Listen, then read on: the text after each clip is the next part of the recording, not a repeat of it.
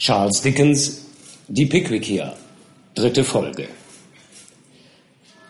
Am 12. Mai des Jahres 1827 hatte seine hochwohlgeboren Mr. Samuel Pickwick in London auf einer außerordentlichen Sitzung eines nach ihm benannten Junggesellenclubs jenen denkwürdigen Vortrag über die Quelle der Fischteiche von Hampstead nebst einigen Bemerkungen über die Theorie des Froschsprungs gehalten – der so große Zustimmung unter den Anwesenden auslöste, dass man die Gründung einer korrespondierenden Gesellschaft der Pickwickier beschloss. In Begleitung der Herren Tracy Tubman, Augustus Snodgrass und Nathaniel Winkle sollte dieser gelehrte Mann auf Reisen seine Beobachtungen erweitern und damit zum Ruhme der Wissenschaft beitragen. Nach einigen aufregenden Abenteuern, bei denen ein vagabundierender Schauspieler namens Jingle eine unrühmliche Rolle spielte, zog Mr. Pickwick sich vorübergehend in seine Londoner Wohnung in der Goswell Street zurück, wo er zur Miete bei der verwitweten Mrs. Bardell logierte, die ihm zu seiner vollen Zufriedenheit den Haushalt führte.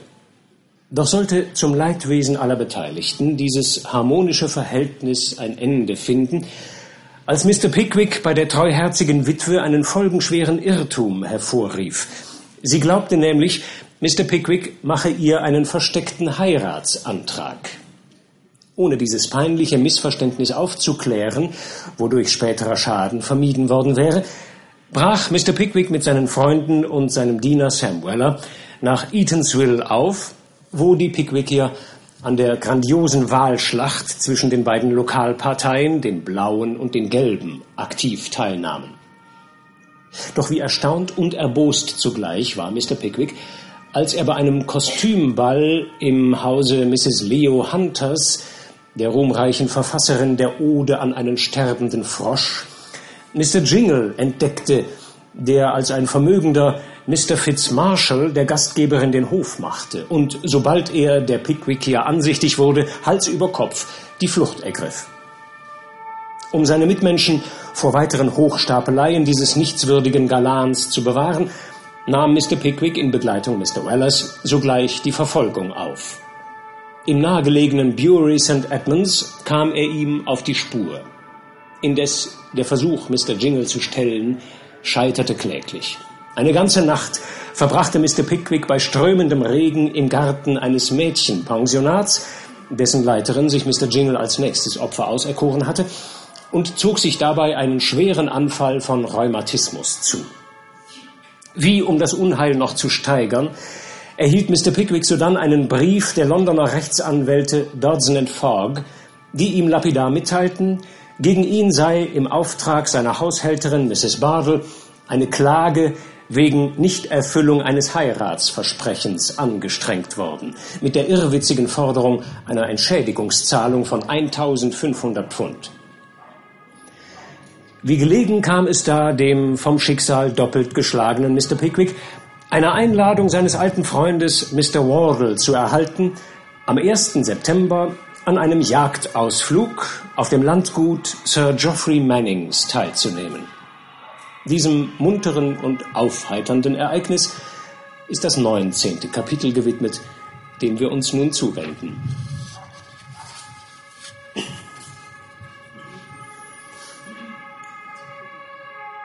Ein angenehmer Tag mit einem unerfreulichen Schluss. Die gefiederten Bewohner der Stoppelfelder begrüßten in seliger Unkenntnis der zu ihrem Verderben getroffenen Vorbereitungen den Morgen des 1. Septembers als einen der schönsten, den sie in dieser Jahreszeit gesehen. Manches junge Rebhuhn stolzierte mit der ganzen Hoffart der Jugend selbstgefällig einher, und manches Alte schaute aus runden Augen mit der Miene eines weisen, abgeklärten Vogels dem törichten Treiben zu und badete sich, das drohende Verhängnis nicht ahnend, wonnetrunkend in der frischen Morgenluft, um bereits wenige Stunden später leblos am Boden zu liegen. Es war also, um in Prosa zu sprechen, ein schöner Morgen. Wolkenlos breitete sich der Himmel aus, die Sonne schien hell und warm, das Gezwitscher der Vögel und das Summen von Myriaden Sommerinsekten erfüllten die Luft. Alles trug den Stempel des Sommers, und noch war nicht eine seiner schönen Farben verblichen. So war der Morgen, als ein offener Wagen mit drei Pickwickiern, der poetische Mr. Snodgrass hatte es vorgezogen, zu Hause zu bleiben, sowie den Herren Wardle und Weller vor einem Tore an der Landstraße hielt, hinter dem ein baumlanger Wildhüter und ein Junge in Lederhosen, jeder mit einer Jagdtasche von bedeutendem Umfang und einem paar Hühnerhunden versehen, bereits warteten. Hm, warum haben die so große Taschen? flüsterte Mr. Winkle Mr. Wardle zu, als man den Wagentritt niederließ. Zum Füllen, rief der alte Wardle. Wozu denn sonst? Sie sollen die eine füllen und ich die andere. Mr. Winkle stieg aus, ohne auf diese Bemerkung etwas zu erwidern, dachte aber in seinem Herzen, wenn die Gesellschaft so lange im Freien bleiben würde, bis er eine von den Jagdtaschen gefüllt hätte, so würden sie sich wohl alle einen bedenklichen Schnupfen holen. Juno, Daphne, begrüßte Mr. Wardle die Hunde. Sir Geoffrey ist natürlich noch in Schottland, Martin. Der baumlange Heger bejahte und sah derweil verwundert auf Mr. Winkle, der seine Flinte so hielt, als beabsichtige er, mit seiner Rocktaschenklappe den Hahn zu spannen, und dann auf Mr. Tubman, der sie so trug, als ob er sich vor ihr fürchtete, welche Annahme zu bezweifeln übrigens kein vernünftiger Grund vorliegt. Meine Freunde sind in derlei Dingen noch unbewandert, Martin, erklärte Wardle, der den Blick bemerkte. Da heißt's leben und lernen. Aber Sie werden schon noch tüchtige Schützen werden. Oh, bitte übrigens um Verzeihung, Mr. Winkle. Sie haben ja bereits Erfahrung. Mr. Winkle lächelte schwach aus seiner blauen Halsbinde hervor, stolperte dabei über seine Flinte und hätte sich in seiner Verwirrung unfehlbar erschossen, wenn die Läufe geladen gewesen wären. Sie müssen das Dings da anders halten, wenn's mal geladen ist, sagte der baumlange Wildhüter mürrisch. Oder ich will verdammt sein, wenn Sie nicht einen von uns kalt machen. Mr. Winkle veränderte auf diese Ermahnung so plötzlich seine Stellung, dass sein Flintenlauf in ziemlich kräftige Berührung mit Mr. Wellers Kopf kam. Hey, rief Sam, hob seinen Hut auf und rieb sich die Schläfe. Sir, auf die Art können Sie mit einem Schlag eine von diesen Taschen füllen, dass auf beiden Seiten noch was rausschaut. Wohin haben Sie den Jungen mit dem Korbe bestellt, Martin? unterbrach Mr. Wardle. Zum Baumhügel um zwölf Uhr, Sir. Zum Baumhügel? Der gehört aber doch nicht zu Sir Geoffreys Jagdgebiet, oder? Nein, Sir, ist aber dicht dabei. Gehört dem Captain Boldwick. Es wird uns dort niemand stören. Ist ein feiner Rasen dort. Schön, versetzte der alte Wardle. Aber jetzt wird's langsam Zeit. Je früher wir dran sind, umso besser. Wollen Sie also hier auf uns warten, Pickwick?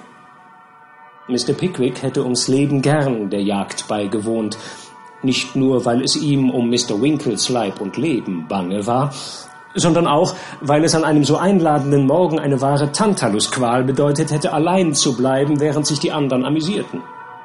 Ich muss wohl leider. Ist denn der Herr nicht Jäger, Sir? fragte der lange Heger. Nein, antwortete Wardle. Und außerdem kommt er mit seinen Beinen nicht recht fort, wegen dem Rheumatismus. Ich würde sehr gerne mitgehen, seufzte Mr. Pickwick, wirklich sehr gerne. Eine kleine Pause allgemeinen Bedauerns. Hinter der Hecke steht ein Schipkahn, meldete sich der Junge. Vielleicht könnte sich der Herr von seinem Bedienten nachschieben lassen. Über die Zäune könnte man schon überheben. Famos, rief Mr. Weller. Bravo, Milchbart. Gleich werden wir die Karre haben. Das ging aber nicht so ohne weiteres. Der baumlange Wildhüter protestierte nämlich feierlich dagegen, dass ein Gentleman auf einem Schubkarren eine Jagd mitmache und nannte es eine grobe Verletzung aller weidmännischen Regeln und Gebräuche. Es war zwar ein bedeutendes Hindernis, aber doch kein unüberwindliches. Der Heger wurde durch Geld und gute Worte andern Sinnes gemacht und begnügte sich damit, dem erfinderischen Jungen, der die Maschine in Vorschlag gebracht, wortlos eins hinter die Ohren zu geben. Mr. Pickwick wurde also in dem Karren verstaut und die Jagdgesellschaft brach auf, wobei Wardle und der lange Heger den Zug anführten und Mr. Pickwick von Sam geschoben die Nachhut bildete. Halt! Halt, Sam! rief Mr. Pickwick, als sie mitten in dem ersten Stoppelfelde angekommen waren. Was gibt's denn? fragte Wardle. Ich lasse mich keinen Schritt weiter schieben, erklärte der Gelehrte entschlossen, wenn nicht Mr. Winkle sofort seine Flinte anders hält. Wie, wie soll ich sie denn halten? fragte der unglückliche Winkle. Die Mündung nach abwärts. Aber das ist doch ganz unweitmännisch. Mir vollkommen gleichgültig, ob es weitmännisch ist oder nicht. Ich lasse mich jedenfalls nicht bloßer Formalitäten wegen auf einem Schubkarren erschießen. Ich wette, der Herr wird die Ladung noch jemandem in die Wampe pfeffern, ehe er sich's versieht, brummte der Heger. Also gut, meinetwegen, seufzte Mr. Winkle und drehte sein Gewehr um. Et geht doch nicht übern geruhiget Leben, sagte Mr. Weller, und der Zug bewegte sich wieder vorwärts. Halt! rief Mr. Pickwick nach kaum hundert Schritten abermals. Was gibt's denn schon wieder? fragte Wardle. Tupmans Flinte ist nicht sicher. Ich sehe es, sie ist nicht sicher. Wie? Was? Nicht sicher? fragte Mr. Tupman im Tone höchster Angst. Ich meine so, wie Sie sie tragen, sagte Mr. Pickwick. Es tut mir wirklich leid, wieder eine Störung zu veranlassen, aber ich muss darauf bestehen, dass Sie Ihr Gewehr halten wie Mr. Winkle. Mr. Tubman gab bereitwillig und mit größter Hast seinem Gewehr die gewünschte Richtung, und der Zug setzte sich wieder in Bewegung, die beiden Amateure die Läufe nach abwärts gekehrt, wie ein paar Soldaten bei einem militärischen Leichenbegängnis. Plötzlich standen die Hunde. Die Gesellschaft stahl sich noch einen Schritt weiter und blieb gleichfalls stehen. Was machen denn die Hunde mit ihren Beinen? flüsterte Mr. Winkle. Sie stehen so wunderlich da. Psst, sehen Sie denn nicht? verwies ihn Wardle leise. Sie stellen etwas. Stellen etwas? fragte Mr. Winkle und schaute umher, als hoffe er, den reizvollen Punkt in der Landschaft zu entdecken, dem die scharfsinnigen Tiere offenbar ihre Aufmerksamkeit widmeten. Was stellen Sie denn? Da! Da! rief Wardle. Feuer! Ein scharfes, schwirrendes Geräusch. Mr. Winkle bebte entsetzt zurück. Piff, paff, erscholl es, und schon verzog sich das Rauchwölkchen, das einen Augenblick über den Jägern geschwebt hatte, in den Lüften. Wo sind Sie? fragte Mr. Winkle in höchster Aufregung, wild um sich blickend. Sagen Sie mir, wann ich schießen soll. Wo sind Sie? Wo? Wo Sie sind? entgegnete Wardle und hob ein paar Hühner auf, die die Hunde zu seinen Füßen niedergelegt hatten. Wo Sie sind? Na, hier sind Sie. Nein, nein, ich meine die anderen, sagte Mr. Winkle verwirrt. Na, für diesmal weit genug weg, erwiderte Wardle und lud kaltblütig sein Gewehr nieder. In fünf Minuten werden wir wahrscheinlich eine zweite Kette antreffen, sagte der lange Heger. Wenn der Herr jetzt anlegt, kann der Schuss vielleicht gerade in dem Augenblick losgehen, wo sie auffliegen. Bravo, alter Kamerad, ermunterte Wardle Mr. Tubman. Sie feuerten doch wenigstens. Allerdings, ich schoss. Gut so. Sie werden das nächste Mal schon was treffen, wenn Sie gut zielen. Ist doch ganz leicht, oder? Ja, es ist sehr leicht. Nur, dass es einen grässlich in die Schulter stößt. Es hat mich fast umgerissen. Ich hätte wirklich nicht gedacht, dass die kleinen Dinger so ausschlagen können. Sie werden sich an das mit der Zeit schon gewöhnen. Also weiter. Alles bereit? Alles in Ordnung mit dem Schubkarren da hinten? Alles in Ordnung, Sir, erwiderte Mr. Weller. Also los, flott, flott. Festgehalten, Sir, sagte Sam und hob den Schubkarren wieder auf und vorwärts ging's. Bleiben Sie jetzt mit dem Schubkarren stehen, rief Wardle, als das Vehikel über eine Hecke in das nächste Feld gehoben und Mr. Pickwick wieder hineingesetzt worden war. Und Sie gehen mir langsam nach, Winkle, sagte der alte Herr, und kommen Sie diesmal nicht zu spät. Unbesorgt. Stehen die Hunde? Na, noch nicht. Ruhig jetzt, ruhig. Die Herren schlichen vorwärts und würden unbemerkt an den gewünschten Platz gekommen sein, hätte nicht Mr. Winkle bei Ausführung einer sehr schwierigen Evolution mit seiner Flinte in dem entscheidenden Augenblick zufälligerweise den Drücker berührt. Der Schuss ging über den Kopf des Jungen weg, gerade auf die Stelle, wo sich eine Sekunde früher die Hirnschale des langen Hegers befunden hatte. Warum zum Teufel haben Sie ihn abgedrückt? fragte der alte Wardle, während die Hühner lustig davonflogen. Also, ein solches Gewehr habe ich in meinem Leben noch nicht gesehen, stotterte der arme Winkle. Es geht ja von selbst los. Ach, was geht von selbst los? versetzte Wardle ein wenig gereizt. Ich wollte, es würde auch von selbst etwas treffen. Hm, kann ja noch werden, Sir, bemerkte der Heger mit dumpfer, prophetischer Stimme. Was wollen Sie mit dieser Bemerkung sagen, Sir? fragte Mr. Winkle ärgerlich. Nichts, nichts, Sir. Ich selbst habe ja keine Familie, Sir. Aber die Mutter von dem Jungen da bekäme was Hübsches von Sir Geoffrey, wenn er auf seinem Gute erschossen würde. Laden Sie nur wieder, laden Sie nur.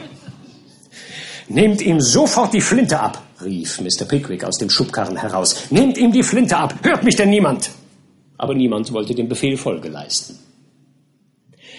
Wir fühlen uns verpflichtet zu bemerken, dass Mr. Tubman in seiner Art zu verfahren mehr Klugheit und Besonnenheit bekundete als Mr. Winkle Mr. Tubmans Vorgehen war äußerst einfach.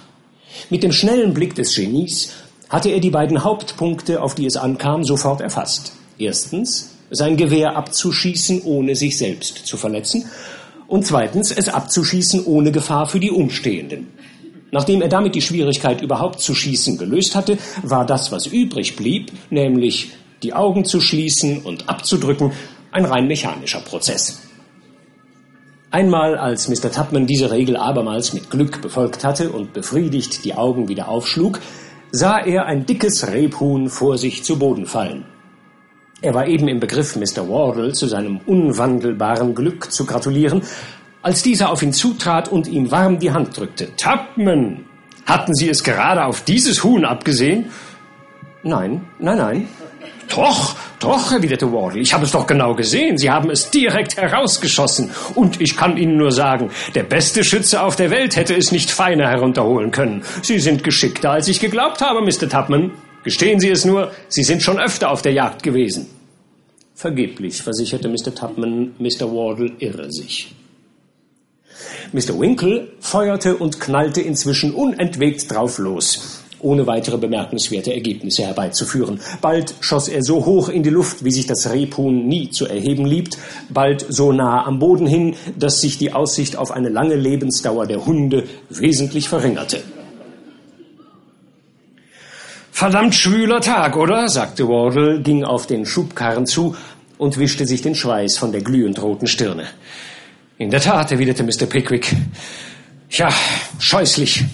Aber es ist jetzt zwölf Uhr durch. Sehen Sie dort den grünen Hügel? Dort werden wir frühstücken. Ach, beim Zeus, da ist ja auch der Junge schon mit dem Korb, so pünktlich wie eine Uhr. Wahrhaftig, rief Mr. Pickwick fröhlich. Ein guter Junge das. Ich werde ihm einen Schilling schenken. Vorwärts, Sam, schieb mich. Festgehalten, Sir, sagte Mr. Weller, und seinen Schritt in einen munteren Trab verwandelnd, schob Mr. Weller seinen Herrn schnell auf den grünen Hügel, leerte ihn gewandt neben dem Korbe aus und fing mit größter Eile an auszupacken. Hm, eine Kalbspastete. Ah, und hier Zunge. Ist was Feines um eine Zunge, wenn es keine Weiberzunge ist. Und Schinken, kaltes Rindfleisch und Brot. Was ist in den steinernen Krügen da, verehrter Jüngling? Bier, antwortete der Bursche. Und hier drin ist kalter Punsch und da Knickebein. Ein fesselnder Anblick, sagte Mr. Weller, seine Anordnungen mit Befriedigung betrachtend. Na, meine Herren, bedienen Sie sich, wie die Engländer zu den Franzosen sagten, als die die Bajonette aufsteckten. Es bedurfte keiner zweiten Einladung. Eine alte Eiche spendete der Gruppe freundlich Schatten, und reiches Ackerland und Wiesen, von üppigen Hecken durchschnitten, lagen ausgebreitet zu ihren Füßen. Ach, es ist doch entzückend, wirklich entzückend, rief Mr. Pickwick, von dessen Gesicht sich die Haut durch die Wirkung der Sonnenstrahlen in Fetzen ablöste. Wirklich und wahrhaftig, das ist es, alter Freund, versetzte Wardle. Kommen Sie, ein Glas Punsch? Oh, mit dem größten Vergnügen, sagte Mr. Pickwick und leerte das Glas in einem Zug. Ah, ausgezeichnet, bemerkte er mit den Lippen schmatzend. Vortrefflich. Ich will gleich noch eins trinken. Kühlend, sehr kühlend. Es ist aber auch ein warmer Tag. Tubman, lieber Freund, ein Glas Punsch? Oh, allerherzlichsten Dank, Sir, erwiderte Mr. Tubman. Nachdem Mr. Pickwick sein Glas geleert hatte, trank er schnell noch eins, um sich zu überzeugen, ob nicht etwa Pomeranzenschalen darin seien, die ihm im Tod zuwider waren. Und als er seine Befürchtung unbegründet sah, leerte er noch ein weiteres auf die Gesundheit des gemeinsamen Freundes Snodgrass und fühlte sich dann gebieterisch genötigt, noch eins zu Ehren des unbekannten Punschbrauers vorzuschlagen. Diese schnelle Aufeinanderfolge von Gläsern äußerte eine beträchtliche Wirkung auf den Gelehrten. Fröhlichkeit umspielte seine Lippen und rosige Laune glänzte in seinem Auge. Allmählich dem Einflusse des Getränks unterliegend, dessen aufregende Eigenschaft durch die Hitze noch erhöht wurde, gab er einem starken Verlangen, ein Lied vorzutragen, das er in seiner Kindheit gehört, nach.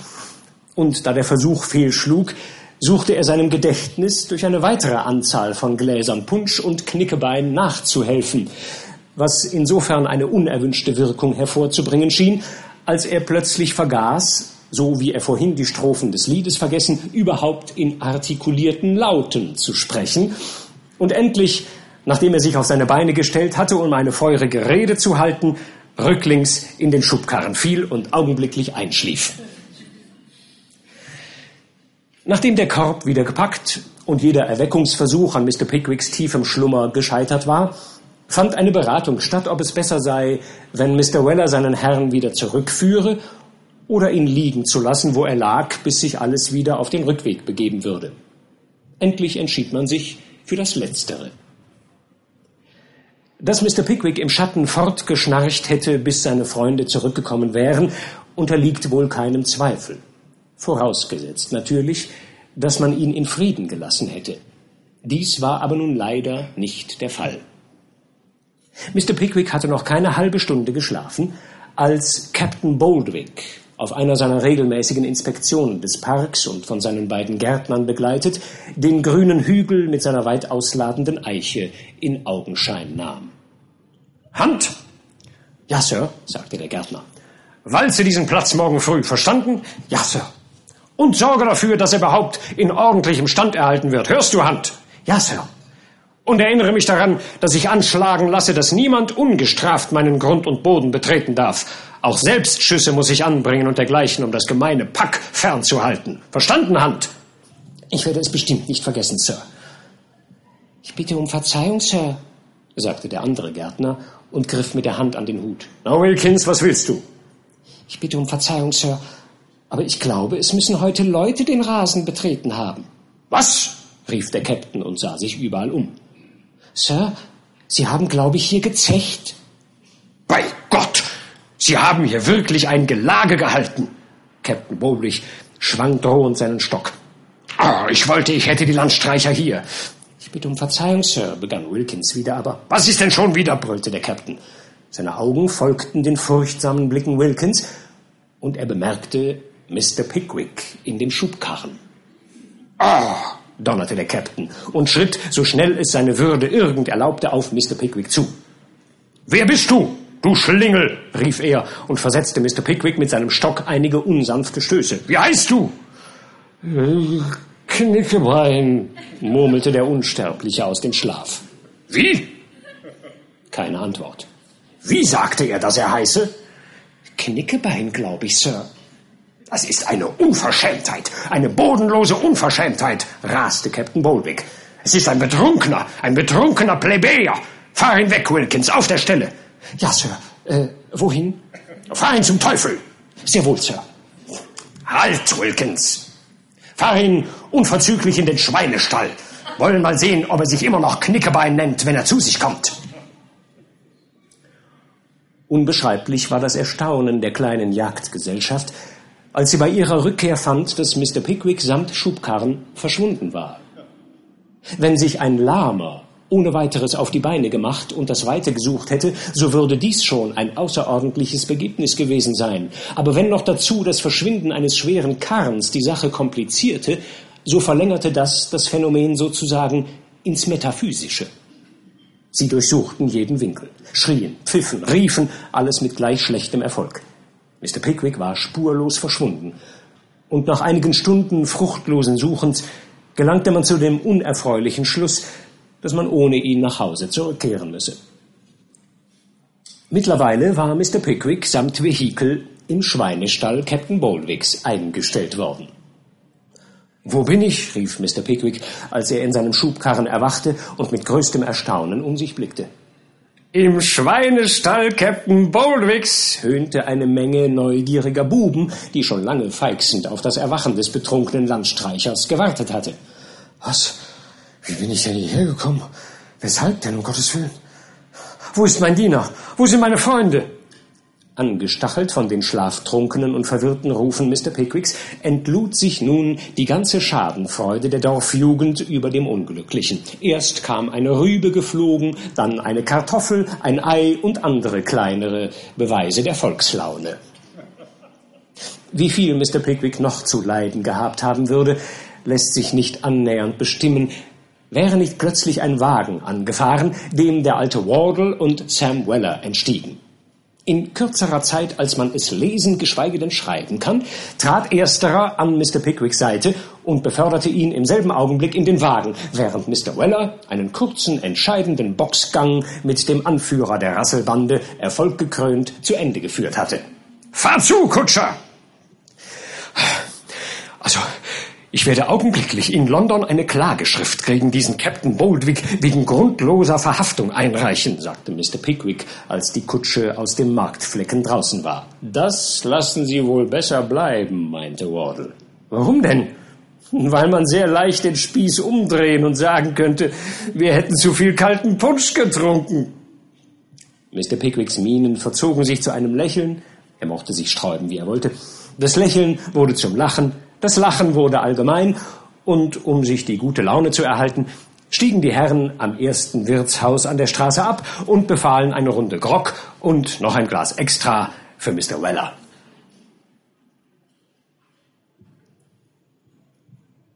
Das zwanzigste Kapitel zeigt, was für tüchtige Geschäftsleute Dodson and Fogg sind.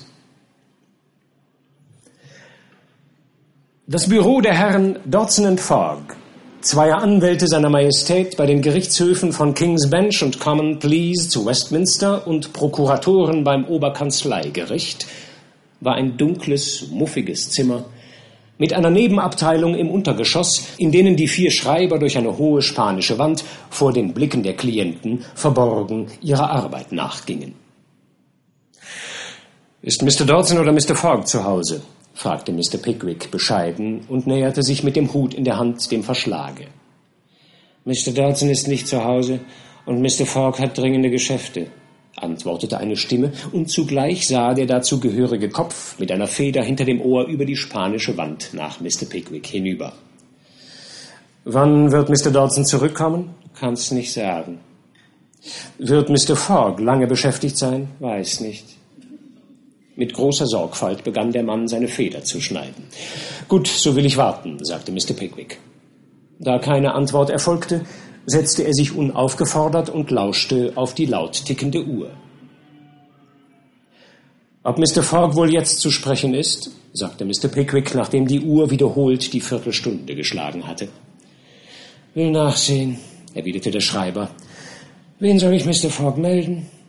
Pickwick, antwortete der Gelehrte. Pickwick. Das ist der Beklagte in Sachen Bardel kontra Pickwick, flüsterte der Schreiber seinen Kollegen hinter dem Verschlag zu. Mr. Pickwick gewahrte zu seinem Missvergnügen, dass sämtliche Schreiber mit dem Ausdruck größter Heiterkeit über die spanische Wand herüberspähten, offenbar um sich den Zerstörer weiblichen Seelenfriedens genauer anzusehen. Gleich darauf ertönte die Glocke, die in der Kanzlei hing. Mr. Pickwick stieg mit dem Schreiber die Treppe hinauf und ließ Sam Weller unten warten. Der Schreiber klopfte und geleitete auf das Herein Mr. Pickwick ins Zimmer. Ist Mr. Dodson schon zurück? fragte Mr. Fogg. Soeben gekommen, Sir. Sagen Sie ihm, er möchte sich heraufbemühen. Ja, Sir. Nehmen Sie Platz, Sir, sagte Fogg. Hier ist die Akte. Mein Kollege wird gleich hier sein. Wir können dann über die Sache sprechen. Pickwick nahm einen Stuhl und das Dokument.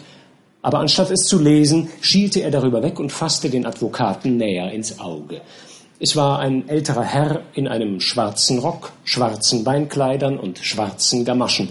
Eine Art von Wesen, das mit dem Pulte, an dem es schrieb, verwachsen und ungefähr ebenso gefühlvoll zu sein schien. Nach einigen Minuten Stillschweigens erschien Mr. Dodson, ein plumper, stämmig gebauter Mann mit einem strengen Blick und einer lauten Stimme. Das ist Mr. Pickwick, sagte Fogg. Ah, Sie sind der Beklagte in Sachen Bardell kontra Pickwick? So ist es, Sir. Na, Sir, was haben Sie uns denn vorzuschlagen? Ich komme, meine Herren, begann Mr. Pickwick mit einem friedlichen Blick auf die beiden Partner, ich komme, um Ihnen mein Erstaunen über Ihr Schreiben auszudrücken und Sie zu fragen, auf was für Gründe Sie Ihre Klage stützen. Was die Gründe der Klage betrifft, Sir, sagte Mr. Dodson, so müssen Sie schon Ihr eigenes Gewissen befragen. Wir lassen uns lediglich durch die Angaben unserer Klientin leiten. Möge dieselben nun wahr oder falsch, glaubwürdig oder unglaubwürdig sein. Jedenfalls muss ich Ihnen gestehen, dass ich als Geschworener unumwunden sagen würde, es könne hinsichtlich Ihres Vorgehens nur eine Ansicht herrschen. Mr. Dodson warf mit der Miene eines in seinem Moralgefühl schwer verletzten Mannes den Kopf zurück. Die Klageschrift, Sir, ist ordnungsgemäß abgefasst. Mr. Fogg, wo ist das Eintragungsbuch? Hier. Hier steht unter dem 28. August Middlesex Klagschrift von Martha Bardell, Witwe gegen Samuel Pickwick, Schadenersatz 1500 Pfund, Dodson und Fogg für die Klägerin. Alles ganz ordnungsgemäß, Sir. Ich habe Sie also dahin zu verstehen, dass Sie auf der Klage beharren. Sehr richtig. Und die Entschädigung soll sich also wirklich auf 1500 Pfund belaufen? Zudem, dass Sie uns recht verstehen, kann ich noch die Versicherung hinzufügen, dass sie sich auf den dreifachen Betrag belaufen würde, wenn sich unsere Klientin hätte von uns raten lassen. Ich glaube, Mrs. Bartle hat noch ausdrücklich bemerkt, fügte Mr. Fogg hinzu, sie würde von dieser Summe keinen Penny nachlassen. Tja, da Sie uns keine Vorschläge machen, Sir, sagte Mr. Dodson, Mr. Pickwick ein Dokument hinhaltend, so tue ich wohl am besten, Ihnen eine Abschrift der Klage zu überreichen. Also gut, meine Herren, sagte Mr. Pickwick und stand voll Ingrimm auf. Das Weitere werden Sie von meinem Rechtsanwalt hören. Es wird uns ein Vergnügen sein, erwiderte Fogg, sich die Hände reibend. Ein außerordentliches, bestätigte Dodson und öffnete die Tür. Aber ehe ich gehe, meine Herren, bemerkte Mr. Pickwick und drehte sich an der Treppe noch einmal empört um, Erlauben Sie mir, Ihnen zu sagen, dass von allen schändlichen und niederträchtigen Machinationen einen Augenblick, Sir, einen Augenblick, unterbrach ihn Mr. Dodson mit großer Höflichkeit. Mr. Jackson, Mr. Wicks. Die beiden Schreiber erschienen sofort am Fuß der Treppe. Ich möchte nur, dass Sie mit anhören, was dieser Herr sagt. Bitte fahren Sie fort, Sir. Schändliche und niederträchtige Machinationen, haben Sie, glaube ich, gesagt. Jawohl. Ich habe gesagt, dass von allen schändlichen und niederträchtigen Machinationen, die jemals ausgeheckt wurden, diese die niederträchtigste ist. Und ich wiederhole es, Sir. Haben Sie es gehört, Mr. Wicks? rief Dodson. Vergessen Sie nicht den Wortlaut, Mr. Jackson, sagte Fogg. Vielleicht beliebt es Ihnen, uns auch noch Betrüger zu nennen, Sir? fragte Dodson. Bitte tun Sie sich keinen Zwang an. Ich tue es auch nicht. Ja, Sie sind Betrüger. Sehr schön. Sie können doch unten alles hören, Mr. Wicks. Gewiss, Sir. Kommen Sie lieber ein paar Stufen weiter herauf, wenn Sie es nicht verstehen. Fahren Sie fort, Sir, fahren Sie fort. Nennen Sie uns auch noch Diebe, Sir. Oder vielleicht belieben Ihnen, einen von uns tätlich zu insultieren. Bitte nur zu, wir werden nicht den geringsten Widerstand leisten. Bitte nur zu. Da sich Mr. Dodson verführerischerweise in den Bereich von Mr. Pickwicks geballter Faust begab, so ist kaum daran zu zweifeln, dass seiner nachdrücklichen Bitte Willfahrt worden wäre, hätte sich nicht Sam, der von Anfang an Zeuge des Streites gewesen, ins Mittel gelegt. Mr. Pickwick, Katz und Maus ist ein hübsches Spiel, wenn nicht Sie, die Maus und die zwei Rechtsverdreher die Katzen sind.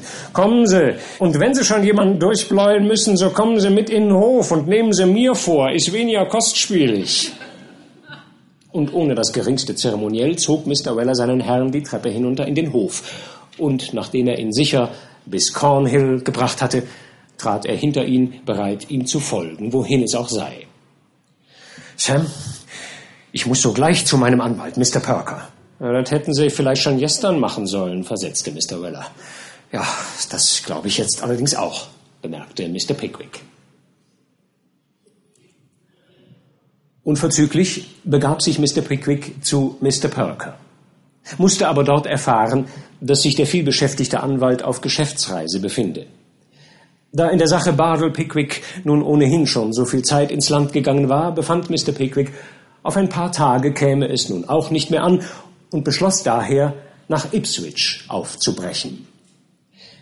Er hatte nämlich erfahren, dass sich eben dort der verbrecherische Mr. Jingle aufhalte, mit dem er ja noch das ein oder andere Hühnchen zu rupfen hatte. Im großen weißen Ross, einem außergewöhnlich weitläufigen und verwinkelten Gasthof, fand Mr. Pickwick für die Tage seines Aufenthaltes Logis und lernte dort einen Herrn namens Peter Magnus kennen, der in Mr. Pickwick sogleich ein gutmütiges Opfer seines schier unbegrenzten Mitteilungsdranges fand. Nach einem stärkenden Abendessen ließ sich Mr. Pickwick überreden, den Abend mit besagtem Mr. Magnus vor dem Kamin zu verbringen. Und damit springen wir ins 22. Kapitel mit der Überschrift Mr. Pickwick erlebt ein romantisches Abenteuer mit einer Dame in mittleren Jahren. Mr. Peter Magnus hatte von Natur einen sehr großen Hang zur Mitteilsamkeit. Und der Grog brachte eine so wunderbare Wirkung hervor, dass er bald die verborgensten Geheimnisse seines Herzens enthüllte. Nachdem er von sich, seiner Familie, seinen Verbindungen, seinen Freunden, seinen Erholungen, seinen Geschäften und seinen Brüdern erzählt hatte, nahm er Mr. Pickwick mehrere Minuten lang durch seine blauen Brillengläser in Augenschein und fragte dann mit bescheidener Miene, und warum meinen Sie, warum meinen Sie, Mr. Pickwick, dass ich hierher gereist bin? Auf mein Wort, ich kann es unmöglich erraten. Geschäfte halber vielleicht? Zum Teil getroffen, Sir. Was würden Sie denken, Mr. Pickwick, wenn ich hierher gekommen wäre, um einer Dame einen Heiratsantrag zu machen? Nun, ich würde denken, dass Sie höchstwahrscheinlich reüssieren werden, erwiderte Mr. Pickwick mit seinem freundlichsten Lächeln. Das glauben Sie wirklich, Mr. Pickwick? Ganz gewiss. Nun, um Ihnen ein kleines Geheimnis zu verraten, ich glaube es auch. Ich will Ihnen auch nicht länger verhehlen, Mr. Pickwick, obgleich ich von Natur fürchterlich eifersüchtig bin, ungeheuer. Die Dame ist hier im Hause. Ich erfuhr nämlich, dass sie diesen Abend und morgen noch den ganzen Vormittag hier bleiben wird, und ich bin hierher gereist, um die günstige Gelegenheit zu benützen. Meiner Ansicht nach ist ein Gasthof der geeignetste Ort, um einer ledigen Dame einen Antrag zu machen. Nun, auf der Reise wird ihr die Verlassenheit ihrer Lage fühlbarer, als wenn sie zu Hause ist. Was halten Sie davon, Mr. Pickwick? Es leuchtet mir ein. Ich bitte um Verzeihung, Mr. Pickwick, aber ich bin von Natur etwas wissbegierig. Was mag Sie hierher geführt haben? Eine weit weniger angenehme Sache, erwiderte der Gelehrte. Ich bin hierher gekommen, um die Verräterei und Falschheit einer Person ans Licht zu ziehen, in deren Ehrenhaftigkeit und Treue ich einstens unbegrenztes Vertrauen gesetzt habe. Ach, du lieber Himmel, rief Mr. Magnus, das ist freilich sehr unangenehm. Es handelt sich wohl um eine Dame, nicht wahr? Ah, ich merke schon, Mr. Pickwick, ich merke es schon. Und ich möchte Ihren Gefühlen um alles in der Welt natürlich nicht zu nahe treten, aber schmerzlich so etwas, Sir, sehr schmerzlich. Scheuen Sie sich nicht, Mr. Pickwick, wenn Sie Ihren Gefühlen Luft machen wollen. Ich weiß, was es heißt, in der Liebe getäuscht zu werden, Sir. Ich habe schon drei oder viermal derartige Erfahrungen gemacht. Ich bin Ihnen für Ihre Teilnahme an dem, was Sie für den Grund meines Ärgers halten, sehr verbunden, sagte Mr. Pickwick zog seine Uhr auf und legte sie auf den Tisch. Aber nein, nein, nein, kein Wort mehr. Es tut Ihnen weh, ich sehe es. Wie spät ist es, Mr. Pickwick? Zwölf Uhr durch. Ach du lieber Himmel, da ist es ja höchste Zeit, schlafen zu gehen. Ich darf nicht länger aufbleiben, sonst sehe ich morgen zu blass aus, Mr. Pickwick. Und Mr. Magnus stand auf und zog sich im Hochgefühl einer bevorstehenden Eroberung auf sein Zimmer zurück, während Mr. Pickwick mit einem lackierten Leuchter bewaffnet, durch eine Unzahl verschlungener Gänge nach dem seinigen geführt wurde. Dies ist Ihr Zimmer, Sir, sagte das Stubenmädchen. Mr. Pickwick sah sich um. Es war ein ziemlich geräumiges, mit zwei Betten versehenes Gemach, in dem ein behagliches Kaminfeuer brannte. Im anderen Bett schläft natürlich niemand. Bewahre, Sir, erwiderte das Mädchen verschämt. Sehr gut. Sagen Sie meinem Diener, ich bedürfe seiner heute nicht mehr, aber er solle mir morgen um halb neun Uhr warmes Wasser heraufbringen. Sehr wohl, Sir. Mr. Pickwick eine gute Nacht wünschend, zog sich das Stubenmädchen zurück und ließ ihn allein. Mr. Pickwick wollte sich eben entkleiden, da erinnerte er sich, dass er seine Uhr unten auf dem Tisch habe liegen lassen. Noch niemals hatte Mr. Pickwick auch nur an die Möglichkeit gedacht, einzuschlafen, ohne sie unter dem Kopfkissen ticken zu hören. Es war bereits spät, und da er zu dieser Stunde der Nacht nicht mehr läuten wollte, schlüpfte er wieder in den Rock, den er soeben abgelegt hatte, nahm den lackierten Leuchter und ging leise die Treppe hinunter.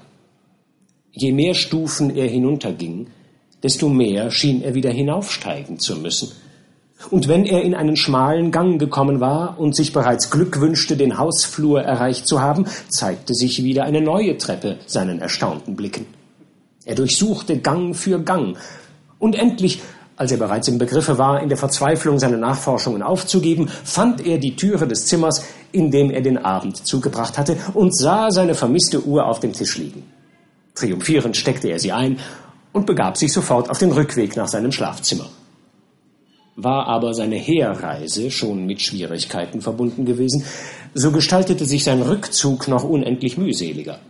In jeder Richtung zweigten Türreihen ab, vor denen Stiefel von jeglicher Gestalt, Fasson und Größe standen. Wohl ein Dutzend Mal fasste er leise die Klinke einer Schlafzimmertüre, die der seinigen glich, aber jedes Mal ertönte im Innern ein barsches Zum Teufel, wer ist da? oder eine ähnliche Begrüßung, und er machte sich dann mit einer wahrhaft bewunderungswürdigen Schnelligkeit auf den Zehen davon. Endlich zog eine offene Türe seine Aufmerksamkeit auf sich. Er blickte hinein. Ach, Endlich die Rechte. Dort standen zwei Betten, deren Lage ihm noch vollkommen erinnerlich war, und in dem Kamin brannte das Feuer. Seine Kerze, die schon, als er sie in Empfang genommen, nicht zu den längsten gehörte, war in dem Luftzug, dem sie auf Mr. Pickwicks Wanderung durch die langen Gänge ausgesetzt gewesen, herabgebrannt und fiel, als er eben die Türe hinter sich ins Schloss zog, in die Röhre des Leuchters hinunter. Na, hat nichts zu bedeuten, tröstete sich Mr. Pickwick. Ich kann mich ebenso gut beim Scheine des Feuers auskleiden. Mr. Pickwick setzte sich auf den Strohsessel, der neben dem Bett stand, und entledigte sich langsam seiner Schuhe und Gamaschen.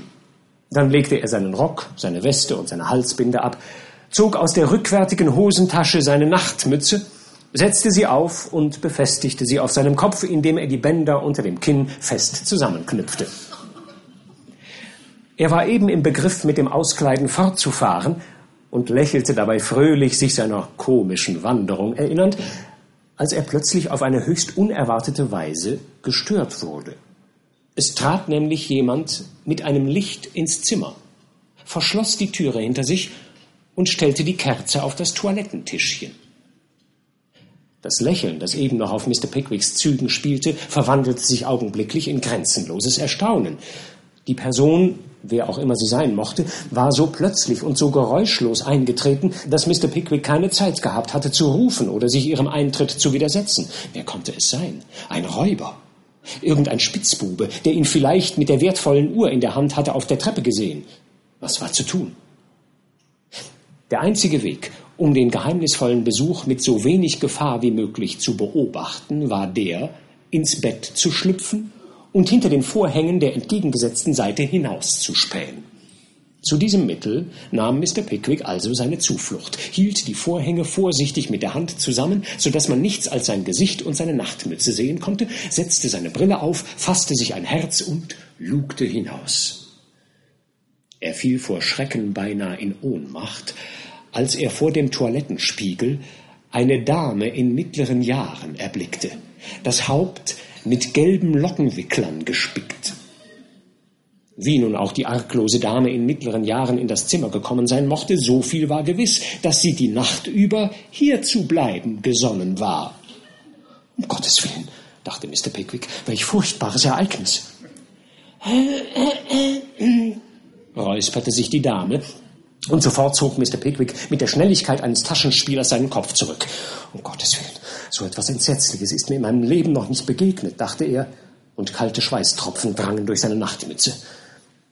Aber unmöglich konnte er dem quälenden Verlangen widerstehen, abermals hinauszusehen, und wieder steckte er den Kopf zwischen die Vorhänge. Der Anblick, der sich ihm nun darbot, war noch schreckenerregender als vorher. Die Dame in den mittleren Jahren hatte sorgfältig eine musselinene, mit schmalen Spitzen besetzte Schlafhaube aufgesetzt. Die Sache fängt an bedenklich zu werden, überlegte Mr. Pickwick. Die Unbefangenheit dieser Dame ist mir ein klarer Beweis, dass ich in ein falsches Zimmer geraten sein muss. Wenn ich sie anrufe, bringt sie das ganze Haus in Aufruhr. Und wenn ich ruhig bleibe, könnten die Folgen noch viel unberechenbarer werden. Es ist durchaus nicht nötig zu bemerken, dass Mr. Pickwick einer der bescheidensten und zartfühlendsten Sterblichen war. Schon der bloße Gedanke, sich selbst in einer Nachtmütze einer Dame zu zeigen, erfüllte ihn mit Schauder. Aber er hatte die verdammten Bänder in einen Knoten zusammengezogen, den er um nichts in der Welt so schnell aufzulösen vermochte. Und doch musste er sich entdecken. Es stand ihm nur noch ein Ausweg zu Gebote. Er zog sich hinter die Vorhänge zurück und hustete laut. Dass die unerwarteten Laute die Dame außerordentlich erschreckt haben mussten, war offenbar. Ah, barmherziger Himmel, rief die Dame in den mittleren Jahren. Was ist das? Es ist, es ist nur ein Herr, Madame, rief Mr. Pickwick hinter seinen Vorhängen. Ein Herr, ein fremder Mann. Ah! Und schon rauschte die Dame fluchtartig der Türe zu. Im nächsten Augenblick würde das ganze Haus in Aufruhr sein, dachte Mr. Pickwick. Äh, Madam, Madam, und steckte in äußerster Verzweiflung seinen Kopf hervor. Madam, wenn auch Mr. Pickwick keinen bestimmten Zweck damit verfolgte, dass er den Kopf hinausstreckte, so brachte es doch augenblicklich eine gute Wirkung hervor. Die plötzliche Erscheinung von Mr. Pickwicks Nachtmütze schleuderte die Dame in die entfernteste Ecke des Zimmers, zurück, fern der sie rettenden Tür. Elender! Ächzte die Dame und bedeckte die Hand mit den Augen. Was suchen Sie hier? Nichts, Madame, übt durchaus gar nichts, versicherte Mr. Pickwick. Nichts, rief die Dame und schlug die Augen auf. Nichts, Madame, auf mein Ehrenwort, beteuerte Mr. Pickwick. Ich sinke vor Scham, eine Dame in meiner Nachtmütze anzureden, beinahe in die Erde. Aber ich kann den Knoten nicht lösen, Madame. Zum Beweis für seine Behauptung riss Mr. Pickwick mit Macht an den Bändern. Es ist mir völlig klar, Dass ich in ein falsches Zimmer geraten bin. Ich war noch nicht fünf Minuten hier, da traten Sie plötzlich ein. Wenn diese unwahrscheinliche Geschichte wirklich wahr ist, entgegnete die Dame unter heftigem Schluchzen, so werden Sie sich augenblicklich entfernen. Mit dem größten Vergnügen, Madame. Gewiss, sofort, Madame, sagte Mr. Pickwick und erschien schüchtern am Fußende des Bettes. Die Dame deutete stumm auf die Tür. In diesem Augenblick zeigte sich trotz der ungemein misslichen Lage, eine der vorzüglichsten Eigenschaften von Mr. Pickwicks Charakter. Obgleich er seinen Hut hastig über die Nachtmütze gestülpt hatte und seine Schuhe und Gamaschen in der Hand und seinen Rock und seine Weste über dem Arm trug, so ließ ihn selbst das nicht seine angeborene Galanterie vergessen. Ich bin über die Maßen untröstlich, Madame, die unschuldige Ursache dieser Aufregung zu sein. Ganz untröstlich, versicherte er ein ums andere Mal mit tiefen Verbeugungen. Dann verlassen Sie augenblicklich das Zimmer unverzüglich, Madame, auf der Stelle. Mr. Pickwick stolperte zur Tür und ließ dabei geräuschvoll seine Schuhe fallen. Stolpernd und sich gleichzeitig tief verbeugend hob er sie wieder auf und wandte sich abermals mit einer Verbeugung zu der Dame. Ich hoffe nur, Madame, mein unbefleckter Ruf und die große Achtung, die ich Ihrem Geschlecht zolle, werden mir als Entschuld, doch ehe er seinen Satz noch vollenden konnte, hatte ihn die Dame bereits in den Gang gedrängt und die Tür hinter ihm verschlossen und verriegelt. So viel Grund Mr. Pickwick auch haben mochte, sich Glück zu wünschen, so glimpflich davongekommen zu sein, so hatte doch seine nunmehrige Lage durchaus nichts Beneidenswertes. Er war mitten in der Nacht allein in einem fremden Haus und nur halb bekleidet. In der undurchdringlichen Finsternis konnte er unmöglich ein Zimmer finden, das er schon mit dem Lichte nicht hatte entdecken können, und wenn er bei seinen fruchtlosen Versuchen das geringste Geräusch machte, wie leicht konnte er da von irgendeinem wachsamen Reisenden erschossen werden? Es blieb ihm nichts übrig, als zu bleiben, wo er war, bis der Tag anbrach. Er tappte noch einige Schritte vorwärts, stolperte dabei über diverse Paar Stiefel und drückte sich schließlich in eine kleine Nische in der Wand, um den Morgen so philosophisch gefasst wie möglich zu erwarten. Es sollte ihm indes nicht bestimmt sein, diesen neuen Kelch leeren zu müssen. Er war noch nicht lange in seinem Schlupfwinkel versteckt, als sich zu seinem unsäglichen Schrecken am Ende des Ganges ein Mann mit einem Lichte zeigte. Doch ebenso schnell verwandelte sich sein Entsetzen in Freude, als er die Gestalt seines treuen Dieners erkannte. Es war in der Tat Samuel Weller, der eben im Begriff stand, sich zur Ruhe zu begeben, nachdem er sich mit dem Hausknecht lange unterhalten hatte. Sam, rief Mr. Pickwick. Sie schickt der Himmel. Wo ist mein Schlafzimmer? Mr. Weller starrte seinen Herrn höchst erstaunt an. Und Mr. Pickwick musste die Frage dreimal wiederholen, ehe er sich umwandte und nach dem lange gesuchten Zimmer vorausging. Sam, sagte Mr. Pickwick, als er sich ins Bett legte, ich habe heute Nacht einen der außerordentlichsten Missgriffe getan, die man je gehört hat. Scheint so, erwiderte Mr. Weller trocken. Ich habe mir fest vorgenommen, Sam, mich und wenn wir noch ein halbes Jahr in diesem Hause bleiben sollten, nie wieder allein in diese Labyrinthe zu wagen. Ist wohl auch der klügste Entschluss, den Sie fassen könnten, Sir, versetzte Mr. Weller. Sie sollten jemanden haben, wo Ihnen zurückhält, wenn's über Sie kommt. Was meinst du damit, Sam? fragte Mr. Pickwick und richtete sich im Bett auf. Aber Mr. Weller ließ sich auf kein delikates Gespräch mehr ein und ging zur Tür. Gute Nacht, Sir. Damit schloss er die Tür hinter sich, schüttelte den Kopf, ging weiter, schüttelte den Kopf wieder und trat endlich langsam in sein eigenes Schlafzimmer, offenbar in tiefes Grübeln versunken. Die Gedanken Mr. Wellers drehten sich wohl zu Recht nur um eines, dass nämlich der außerordentliche Missgriff seines Herrn nicht ohne Folgen bleiben würde. Mr. Magnus war nach eigenem Bekunden ja nicht nur mitteilsam, sondern zudem außerordentlich eifersüchtig und die Dame in mittleren Jahren, Miss Witherfield, nichts anderes als seine Auserwählte. Und wieder einmal war es einzig dem handfesten Geschick Mr. Wellers zu verdanken, dass Mr. Pickwick sowohl einem Duell als auch der Verhaftung durch die Obrigkeit Ipswichs entging, was selbst nachzulesen ich Ihnen dringlich empfehle. Zumal es Mr. Pickwick und seinem Diener auch noch gelingt, den Heiratsschwindler Mr. Jingle endgültig zur Strecke zu bringen. Wir wenden uns indes dem 29. Kapitel zu, indem wir Mr. Pickwick bei einem Besuch im Hause seines Freundes Mr. Wardle wieder begegnen. Es ist unterdessen Weihnachten geworden. Die Gerichtsverhandlung in der Sache Bardell contra Pickwick ist auf Februar des kommenden Jahres festgesetzt worden. Und so ist es für Mr. Pickwick und seine Freunde eine willkommene Abwechslung, die Tage auf Manor Farm in Dingley Dell zu verbringen. Nach vielen heiteren Stunden im Kreise einer großen Festgemeinde hat Mr. Wardle, der Gastgeber, eine zündende Idee. Nun, sagte Mr. Wardle nach einem sehr ausgiebigen Lunch mit den entsprechenden Mengen Bier und Kirschwasser, was meinen Sie zu einer Stunde auf dem Eise? Sie laufen doch Schlittschuh, Mr. Winkle? Ähm, ja, ja, natürlich. Ich, ich bin nur ein wenig aus der Übung. Ach ja, Ach ja, bitte, laufen Sie Schlittschuh, Mr. Winkle, rief Mrs. Wardles Tochter Arabella. Es ist so graziös, fiel eine andere junge Dame ein, und eine dritte drückte ihre Ansicht dahin aus, dass es schwanengleich wäre. Ich würde es mit Vergnügen tun, sagte Mr. Winkle und wurde rot, aber ich habe leider keine Schlittschuhe. Dieser Einwurf war alsbald beseitigt. Trundle besaß ein Paar. Und so führte denn der alte Mr. Wardle die Gesellschaft nach der Eisbahn. Dort angekommen, gab er sogleich zum unsäglichen Vergnügen Mr. Pickwicks, Mr. Tupmans und der jungen Damen allerlei mystische Evolutionen zum Besten, die er einen Eistanz nannte.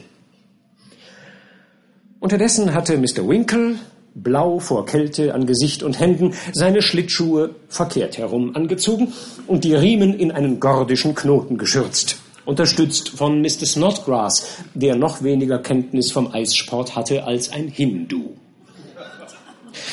Endlich waren mit Hilfe Mr. Wellers die unheilvollen Eisen richtig befestigt und Mr. Winkle stellte sich auf die Füße. Also los, Sir, ermunterte Sam. Los, jetzt zeigen Sie mal, was Sie können. Halt, Sam, halt, rief Mr. Winkle und griff heftig zitternd nach Sams Arm. Es ist ja furchtbar glatt hier. Kunststück auf dem Eis, erwiderte Mr. Weller. Ha, hey, Sir! Der letzte Ausruf Mr. Wellers bezog sich auf eine Demonstration Mr. Winkles, die ganz so aussah, als wolle er einen Salto rückwärts vollführen.